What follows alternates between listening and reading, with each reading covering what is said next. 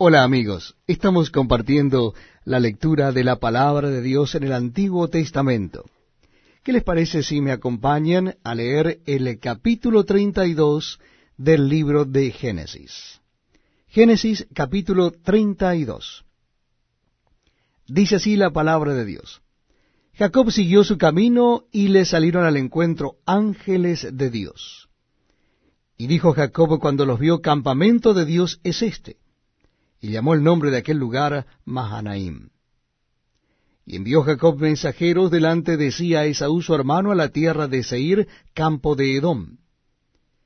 Y les mandó diciendo, Así diréis a mi señor Esaú, así dice tu siervo Jacob, con Labán he morado y me he detenido hasta ahora, y tengo vacas, asnos, ovejas y siervos y siervas, y envío a decirlo a mi Señor para hallar gracia en tus ojos. Y los mensajeros volvieron a Jacob diciendo, Venimos a tu hermano Esaú, y él también viene a recibirte, y cuatrocientos hombres con él. Entonces Jacob tuvo gran temor y se angustió, y distribuyó el pueblo que tenía consigo, y las ovejas, y las vacas, y los camellos en dos campamentos. Y dijo, si viene Esaú contra un campamento y lo ataca, el otro campamento escapará. Y dijo Jacob, Dios de mi padre Abraham, y Dios de mi padre Isaac, Jehová, que me dijiste, vuelve a tu tierra y a tu parentela, y yo te haré bien. Menor soy que todas las misericordias y que toda la verdad que has usado para con tu siervo. Pues con mi callado pasé este Jordán, y ahora estoy sobre dos campamentos. Líbrame ahora de la mano de mi hermano, de la mano de Esaú, porque le temo, no venga acaso y me hiera la madre con los hijos. Y tú has dicho, yo te haré bien, y tu descendencia será como la arena del mar, que no se pueda contar por la multitud. Y durmió allí aquella noche y tomó de lo que le vino a la mano un presente para su hermano Esaú. Doscientas cabras y veinte machos cabríos, doscientas ovejas y veinte carneros, treinta camelias paridas con sus crías, cuarenta vacas y diez novillos, veinte asnas y diez borricos.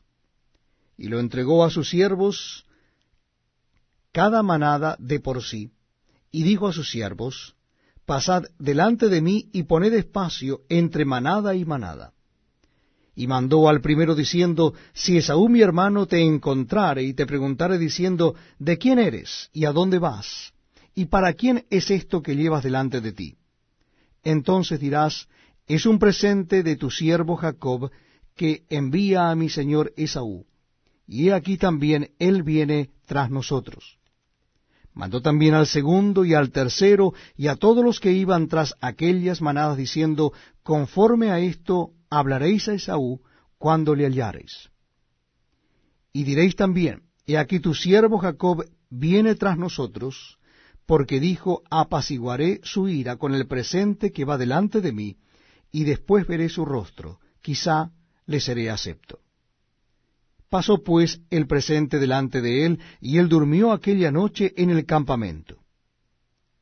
Y se levantó aquella noche y tomó sus dos mujeres y sus dos siervas, y sus once hijos, y pasó el vado de Jaboc. Los tomó pues e hizo pasar el arroyo a ellos y a todo lo que tenía.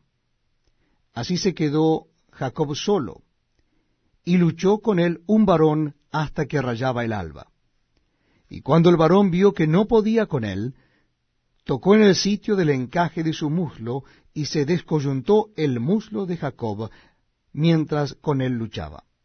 Y dijo, Déjame, porque raya el alba. Y Jacob le respondió, No te dejaré si no me bendices. Y el varón le dijo, ¿Cuál es tu nombre? Y él respondió, Jacob. Y el varón le dijo, No se dirá más tu nombre Jacob, sino Israel porque has luchado con Dios y con los hombres, y has vencido. Entonces Jacob le preguntó y dijo, Declárame ahora tu nombre. Y el varón respondió, ¿Por qué me preguntas por mi nombre? Y lo bendijo allí.